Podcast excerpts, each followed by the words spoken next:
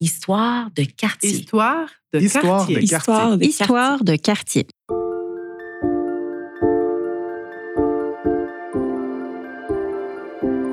Les livres sont souvent la mémoire des lieux. Les autrices et auteurs, d'ici et d'ailleurs, sont des témoins de leur quartier. Leur voix nous raconte des récits intimes, les transformations douces ou brutales, les communautés qui les vivent. C'est ce qu'a fait Nathalie Petrovski dans son roman d'adolescence dans le quartier de Notre-Dame-de-Grâce. Elle se replonge dans l'après-crise d'octobre, les deux solitudes et dans le mouvement féministe québécois.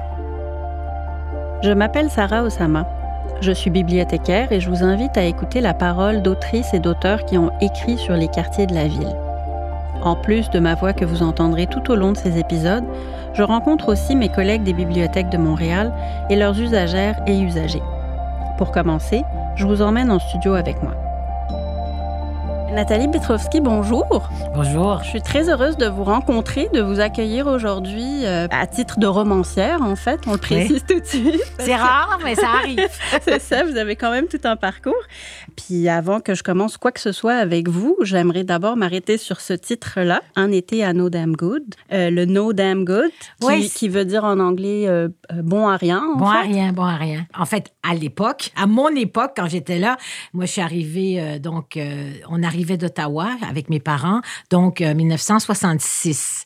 Et à cette époque-là, je ne sais pas pendant combien d'années, euh, les jeunes appelaient ça No Damn Good. Est-ce qu'on disait ça parce que c'était un quartier à, à éviter à- Je pense, non, je pense pas. C'était pas un quartier à éviter. Euh, c'était certainement pas un quartier euh, peut-être aussi embourgeoisé que ça l'est devenu par la suite. Mais euh, non, je pense que c'est des jeunes qui appelaient ça comme ça pour s'amuser, euh, pour s'envoyer, bon, s'insulter ou des trucs comme ça. Je pense que c'est ça. Ils auraient peut-être pu trouver un autre titre là, mais je sais pas. Mais moi, ça m'est resté No Damn Good. Est-ce que c'est un- une expression qui reflète peut-être aussi un petit peu l'état d'esprit de votre héroïne? Nora, 14 ans, ado, C'est ça. un peu désabusée. Un peu révoltée, surtout. Aussi. Un peu, oui, désabusée. En fait, révoltée, encore très naïve, elle a 14 ans.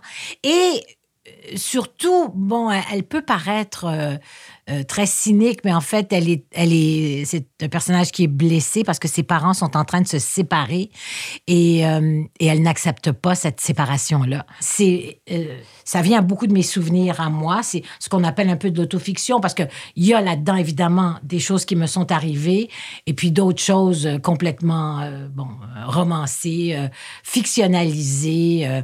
Puis d'ailleurs même même bon, je dis que j'habite sur la rue Marcille. En fait, le personnage principal Nora habite sur la rue. Je n'ai jamais habité sur la rue Marcille. Ah non? Ah. Non, j'ai pas habité sur la rue Marcille. Mais en revanche, mes deux amis, euh, à qui d'ailleurs euh, le roman est dédié, euh, Gisèle et Sylvie, habitaient sur Marcille. Et d'ailleurs, Gisèle, depuis, quand, quand le roman est sorti, en fait, j'ai un peu reconnecté avec ces deux amis-là que je n'avais pas vus depuis quasiment 30 ans. Donc, c'est un peu Élise et Marie-Thérèse qui sont dans le roman. C'est ça, exactement. Hi, my name is Noah. I just moved across the street. Élise et Marité ont figé avant d'échanger un regard circonspect, chargé de suspicion à l'égard de la martienne qui venait de les aborder. Marité a pris la parole la première. Moi, c'est Marie-Thérèse. Elle, c'est Élise. Puis on parle français. Vous parlez français? Ben, c'est parce qu'on est au Québec, a répondu Marité, d'un air un peu bête. On est québécoise.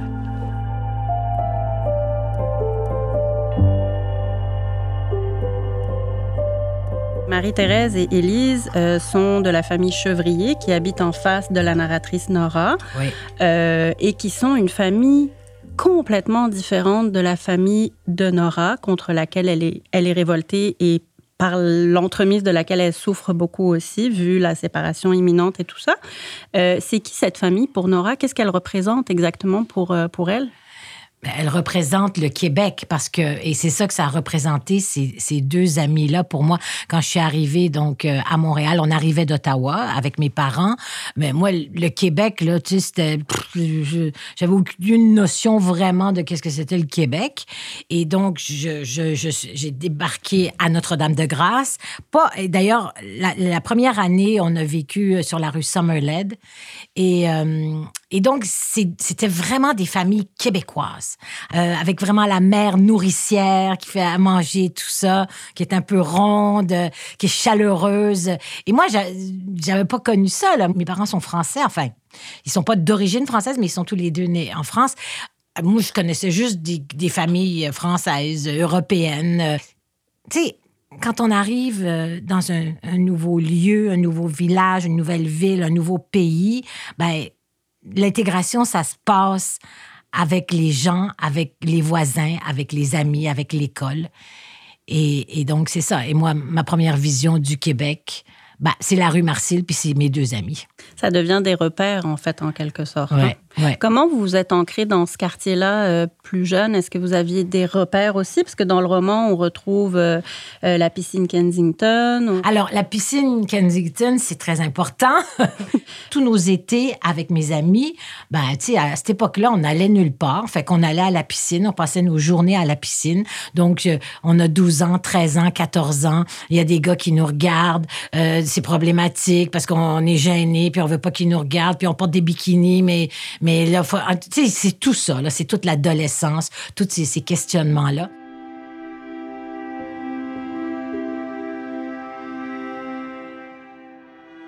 Nous étions à la piscine Kensington, nommée ainsi en hommage à l'artère où elle avait été creusée, l'avenue de Kensington. Pas la chic et bourgeoisie Kensington de Londres où Virginia Woolf elle-même a déjà vécu, non. L'avenue de Kensington de No Damn Good. Notre-Dame-de-Grâce, quartier anglophone montréalais, bien que fondé par des pionniers de langue française qui n'avaient pas tardé à y construire une église du même nom, inaugurée en 1853, un siècle avant la démocratisation des piscines.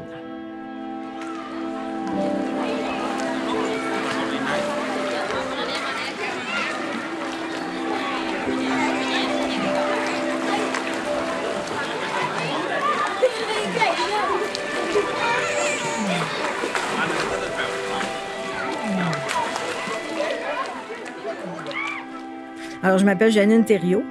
Euh, j'ai été élevée dans le quartier que je, refuse d'appeler NDG, mais que j'appelle plutôt Notre-Dame-de-Grâce, et je vais vous dire pourquoi. Euh, j'ai été élevée à quelques portes d'ici jusqu'à l'âge de, 14 ans. Et j'habite depuis 40 ans dans la partie ouest du quartier que je pourrais appeler NDG parce que c'est majoritairement anglophone, euh, même s'il y a quatre écoles primaires francophones, euh, dont une en face de ma maison. Nous, on les, on, les connaissait pas vraiment, les anglophones. puis sur la rue Botrel, ici, il y avait deux côtés de la rue à l'époque, avant qu'on creuse cette horrible euh, plaie béante qui est l'autoroute des Caries, qui a scindé le quartier en deux. Alors, tout le monde qui habitait là a été exproprié. Et la même chose pour la rue Addington, de l'autre côté. Il y a une partie de de la rue qui a été démolie. La rue Grosville, la rue Duquette, la rue Brodeur ont toutes été amputées d'une partie de, d'une partie de leur, vie, si je peux dire. Il y avait des, des, maisons des deux côtés de la rue et on était très majoritairement francophones. Il y avait une tralée d'enfants qui jouaient dehors euh, euh, les soirs de mai, euh, de juin, de septembre et d'octobre et même l'hiver. Puis on était, on était, on était huit dans la maison. Là. Il, y avait il y avait mon grand-père, il y avait une cousine de ma mère qui habitait avec nous, puis nous, mon père, ma mère, puis quatre enfants. Là. Alors moi, je rêvais. des fois, j'allais chez des amis qui vivaient dans des belles maisons à deux étages, avec des sous-sols finis. Et euh, j'avoue que oui, j'en rêvais. Et d'ailleurs, c'est ce que j'ai. C'est ce que j'ai maintenant là, dans mon, mon extrême ouest du quartier, là, euh, qui d'ailleurs est très anglophone aussi. Euh, d'ailleurs, mes voisins parlent français, c'est des anglophones, mais ils se débrouillent très bien en français. Et c'est de, de plus en plus multiethnique. En face de chez moi, il y a une école, puis c'est, c'est, il y a des, des enfants de partout. Là. Ça a vraiment beaucoup changé, effectivement.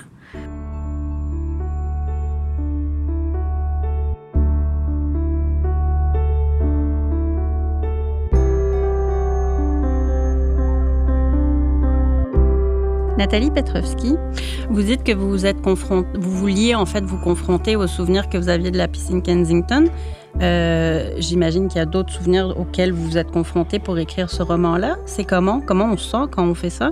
En fait, euh, la vraie jeunesse de tout ça, c'est la déesse des mouches à feu euh, de Geneviève Peterson que j'ai lu euh, en tant que journaliste et tout ça. Et elle, elle raconte les années 90 avec Nirvana, avec évidemment au Saguenay et tout ça.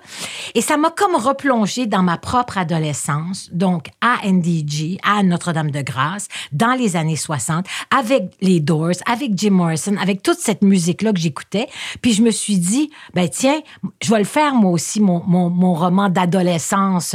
Et je pense que c'est juste ça. J'ai eu envie de raconter euh, cette musique, ce lieu-là, et puis, et puis ben, moi euh, ou un personnage me ressemblant dans ce lieu-là. Ce qui est important aussi, c'est que je voulais parler de la crise d'octobre. Bon, j'ai vécu la crise d'octobre, mais à l'adolescence, donc ça n'avait pas la même portée, pas la même signification que bon euh, des gens d'une autre génération.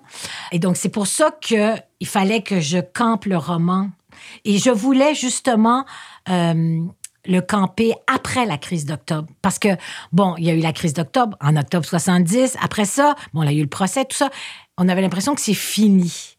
Et donc, c'était pas fini parce que effectivement, le, le, frère d'une de mes deux amies euh, et Pierre-Louis Bourret, on, le connaît, je veux dire, il y a eu des articles dans les journaux. Euh, moi, je ne savais pas du tout, je le voyais. Puis, je veux dire, il, était, c'était le frère de mon ami. Il Donc, avait, Jeannot dans le roman. Jeannot dans le roman, c'était le frère d'une amie, puis c'est tout. Je veux dire, j'ai jamais, euh, j'étais pas amoureuse de lui ni rien. Ça, c'est, ça, c'est dans le roman. Mais il en demeure pas moins que tout à coup, quand c'est arrivé, c'est, parce que lui, il est mort en 1971. donc, ils ont, il faisait partie du FLQ, on le savait pas. Et puis, euh, il a fait, donc, euh, ils, ont fait un hold-up à Mascouche et puis il a été tué. Euh, et ça, ça a été un, choc incroyable parce que là, bon, oui, on avait, j'avais vu la crise d'octobre, je, je l'avais vécu, mais tout à coup, la crise d'octobre, elle était dans ma cour, elle était chez mes amis, elle était dans cette famille-là. Est-ce que ça marque l'entrée dans l'âge adulte de Nora?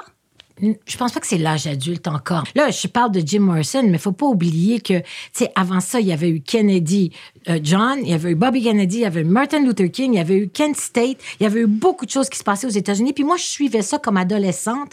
Et, et toutes ces, toutes ces soubresauts, ces tumultes, ces tourments, ces morts, ça, je veux dire, ça m'affectait énormément. Euh, alors, j'en étais imprégnée. Bon, puis le divorce de, mes parents, ben ça, c'est dans l'intime. C'était des, des, des années euh, d'effervescence, mais c'était des années troubles. Puis c'était des années où il y avait beaucoup de drames. Euh, alors, tout, tout ça, évidemment, j'en étais imprégnée. Et c'est aussi ça euh, que je voulais raconter. Oui, effectivement. Donc, vous en étiez imprégnée. Nora en est influencée aussi. oui. euh, elle est aussi très influencée par le féminisme, ce qui continue à se manifester à cette époque-là. Il y a un moment dans le roman où vous dites que sa mère lui fait promettre de ne pas devenir euh, ménagère, je crois. Oui. puis sa voisine en face, elle fait partie du FLF. elle se promène dans les rues avec son amie à un moment donné pour écrire québécoise de, de bout. Ce qui, a, été vraiment fait aussi euh, par, un, collectif euh, de femmes, de jeunes femmes quand même plus âgées. Euh, c'est-à-dire, elles avaient probablement dans la vingtaine ce collectif-là. Quand on plonge dans ces souvenirs et qu'on écrit à, partir de ces souvenirs, mais aussi à partir de, de, faits historiques, à un moment donné, les choses se mélangent. Alors, je sais que je n'ai jamais été faire des graffitis de Québécoises debout sur la rue Sherbrooke. Mais puis là, je me dis, mais est-ce que je les ai vus ou c'est parce que j'ai lu le livre? Je sais plus. Je sais plus qu'est-ce qui est vrai ou faux.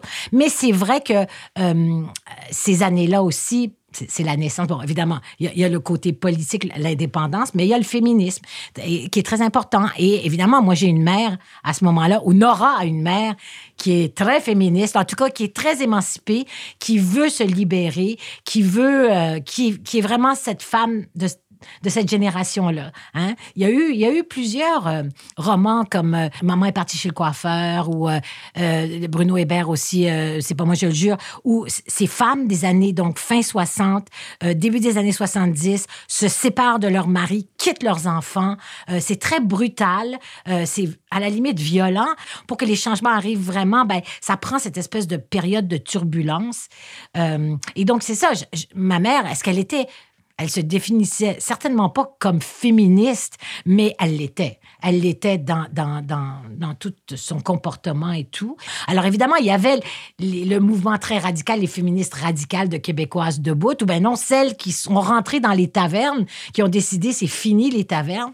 Puis il y avait ben, les femmes de tous les jours euh, qui, qui avaient envie de s'émanciper et souvent de se séparer aussi. Euh, quand euh, Nora et Marie-Thérèse se promènent dans la rue pour écrire Québécoise de bout, on est la frontière entre NDG et Westmount à un moment donné. Oui. Puis il y a une scission très claire entre les deux quartiers.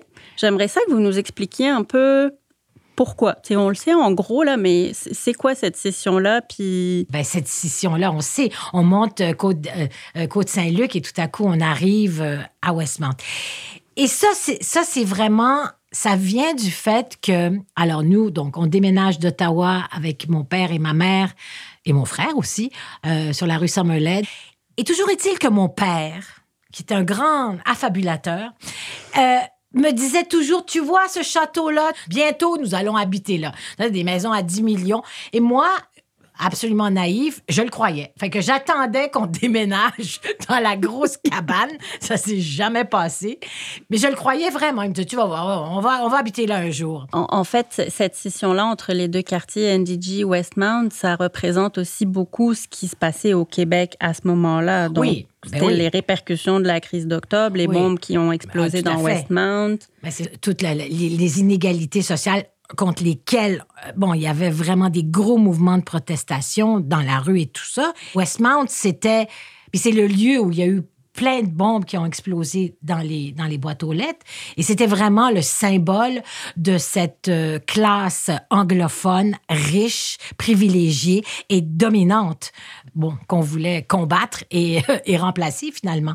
Mais c'est vrai, même le personnage, ben, elle se le fait dire par, par Pierrot, mais elle, elle, pense juste qu'elle va peut-être vivre dans le château, c'est juste ça qui l'intéresse. Elle comprend pas toutes les ramifications sociopolitiques, les inégalités sociales et tout ça. Tout qu'elle voit, c'est des maudites belles maisons, un très beau boulevard, hein, c'est le boulevard, et, et, elle aimerait bien ça habiter là. Puis c'est tout, ça s'arrête là, sa mhm. conscience sociale. Elle va se développer par la suite, mais pas de suite.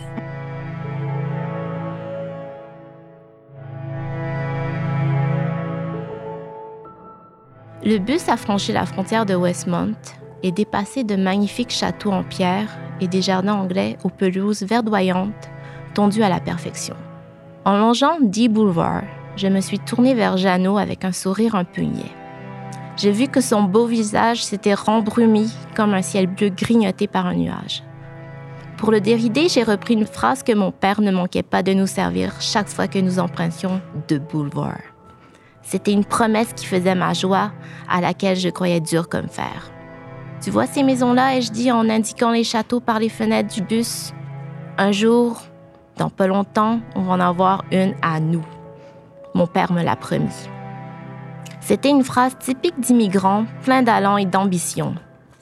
Une phrase de type qui, au contact de son nouveau pays et de sa nouvelle vie, se retrousse les manches et se met à rêver en couleur que tout est possible.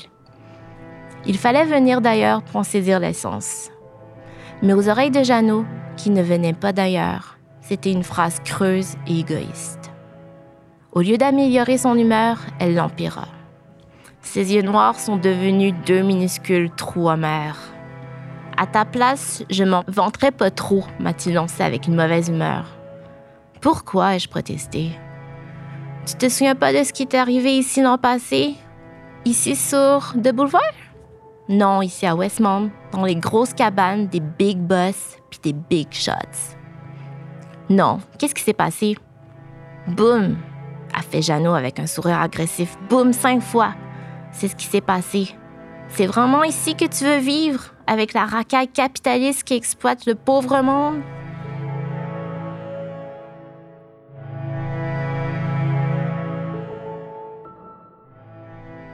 Est-ce que euh, il y avait une bibliothèque à l'époque? Oui, il y avait une bibliothèque, mais il y avait une, une- c'était un centre communautaire ou c'était une paroisse? C'était Tout- une salle paroissiale. Euh, C'est ça. Et il y avait des danses. Mais je suis allée à plusieurs reprises et c'était vraiment le début euh, des effets, euh, des, des, des lumières, des stroboscopes. Puis là, il y avait des espèces de- d'huile. Puis là, ça faisait des, des dessins psychédéliques sur le mur. Puis là, il y avait des groupes. Je me rappelle plus qui, quoi. Mais je sais que j'allais là danser parce que moi, j'adorais ça danser. Je courais après les gars puis je voulais aller danser. C'était à peu près ça, là. Et, et ma mère me, me, forçait à lire, puis je lisais, mais mon Dieu, que j'avais hâte d'aller danser. Et donc, c'est ça. Je me tenais, c'était la salle de danse euh, Notre-Dame-de-Grâce où, euh, et où je suis allée à plusieurs reprises. Est-ce que votre mère vous forçait à lire? Est-ce qu'elle vous forçait vraiment? C'était désagréable pour vous? Ben, c'est-à-dire qu'elle était très persuasive. Euh, elle prenait un livre, puis elle disait ça, faut que tu lises ça, Nathalie. C'est vraiment, vraiment lis ça. Puis je veux dire, alors, sur la route de Jack Kerouac, euh, Germinal d'Émile Zola, c'est quand même, quand même pas pire.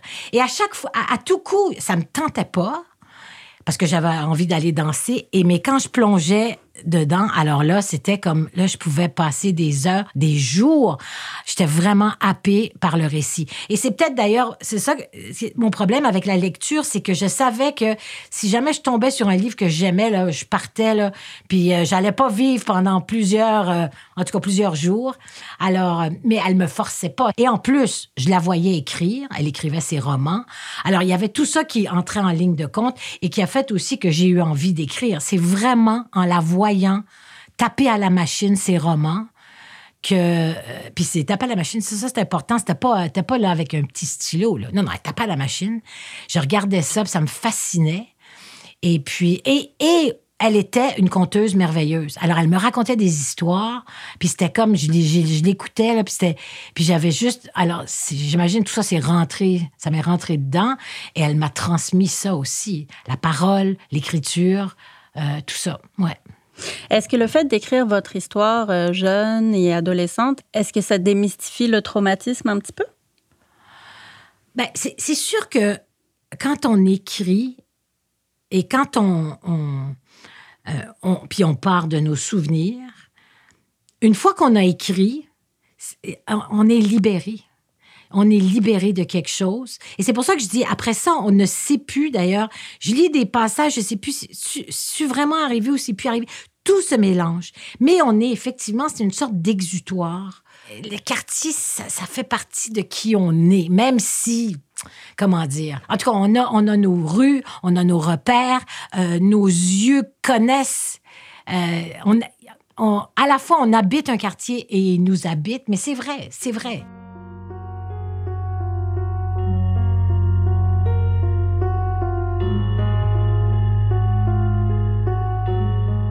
Alors moi, je peux vous donner ma perspective de quelqu'un qui travaille dans un quartier depuis justement X années et c'est totalement vrai. Le quartier a commencé à, m'habiter. Euh, j'ai découvert au fil, euh, au fil du temps. Je m'appelle euh, Audrey Lamy. Je suis aide bibliothécaire et ça va faire presque six ans que je travaille euh, à la bibliothèque Notre-Dame-de-Grâce. C'est un quartier assez spécial parce que c'est ça, moi j'ai la perspective de la personne qui arrive de l'extérieur. Et aussi, quand j'en parle à mes connaissances, pour moi en tout cas, c'est un quartier qui reste assez mystérieux pour beaucoup de Montréalais.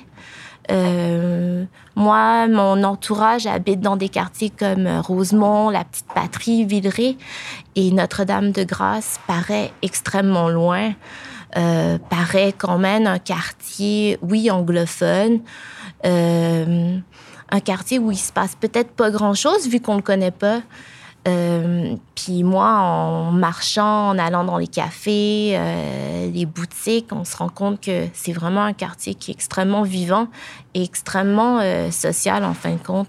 Et oui, il y a vraiment une ambiance spéciale. Puis c'est une ambiance qui, qui a commencé à m'imprégner. Et euh, je suis, moi, je suis toujours euh, contente de parler des gens du quartier. Il y a des grands-parents qui venaient quand ils étaient, euh, quand ils étaient parents. Euh, les, les parents viennent maintenant avec leurs enfants. Euh, c'est vraiment le lieu où ils veulent venir pour, euh, pour partager leur passion de la lecture avec leurs enfants. Deuxièmement, il y a aussi les personnes retraitées, euh, les aînés. Là aussi, c'est vraiment des passionnés de lecture. Euh, ils sont très fidèles à la bibliothèque. Ils vont venir des fois, plusieurs fois par semaine. on les connaît bien. c'est des grands lecteurs, donc ils viennent avec souvent leur liste de, de, de, de demandes. Euh, de, journaux, euh, de critiques de journaux, donc ils vont vouloir euh, avoir ces livres-là. Et aussi la troisième catégorie, c'est évidemment les nouveaux arrivants. Il y en a, ils sont arrivés le, jour d'avant. c'est vraiment le premier lieu où ils viennent, permis de pour leur permis de conduire, cours de langue. C'est très intéressant. Ils viennent avec leurs enfants. Ils veulent tout de suite que leur enfant, même s'ils connaissent pas la langue, ils veulent avoir des livres dans les mains. Ils veulent que leur enfant soit à l'aise avec, euh, avec les livres euh, comme premier contact avec le pays, avec la place. Justement, avec les nouveaux arrivants, on leur conseille qu'est-ce qui va se passer quasiment pour les prochaines semaines. Il y a un petit peu de psychologie aussi, de premier contact, travail social quasiment. Mais c'est intéressant parce que c'est toujours comme fond avec euh, l'univers des livres et la lecture, en fin de compte. Il y a, des gens qui, sont, qui sont là depuis vraiment des années, voire plusieurs générations. Et ils sont non seulement intéressés par l'histoire de Montréal, du Québec, etc., mais l'histoire du quartier. Et c'est un livre qu'on conseille euh, aux gens justement parce que ça se passe à Notre-Dame-de-Grâce. On l'a tous déjà un petit peu entrelu, ce livre-là. C'est Nathalie Petrovski, donc c'est un personnage connu. Euh, c'est sûr qu'il y a souvent des gens qui viennent avec ce nom-là déjà. C'est un livre qui, est présent dans notre bibliothèque, euh, qui est un peu un, un objet important parce que c'est on a pas beaucoup de livres qui parlent du, quartier de Notre-Dame-de-Grâce en roman.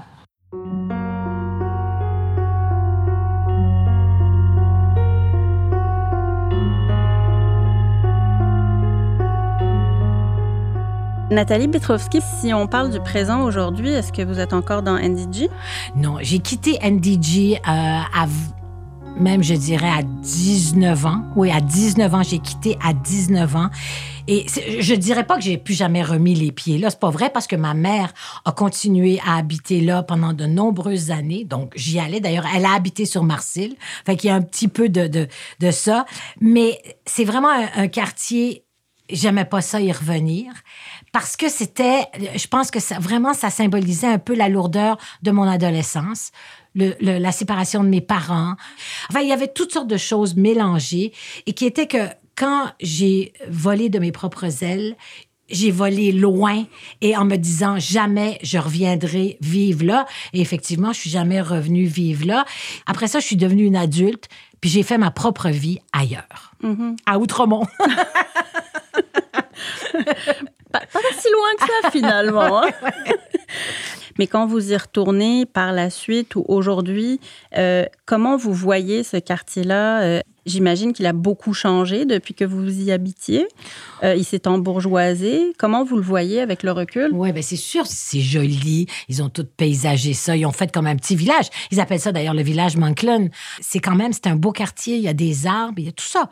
Je veux dire, si c'était pas de mon enfance, euh, probablement, peut-être que j'habiterais là. Quand on me dit qu'on habite sur Melrose, ça me fait toujours quand même un petit velours. Alors, euh, je salue tous les gens sur la rue Melrose. Est-ce que votre prochain, ça va être sur votre vie adulte à Outremont? À Outremont. je sais pas. je sais pas. Je, je, suis en réflexion. D'accord. Merci beaucoup, Nathalie Petrovski. Merci. Merci.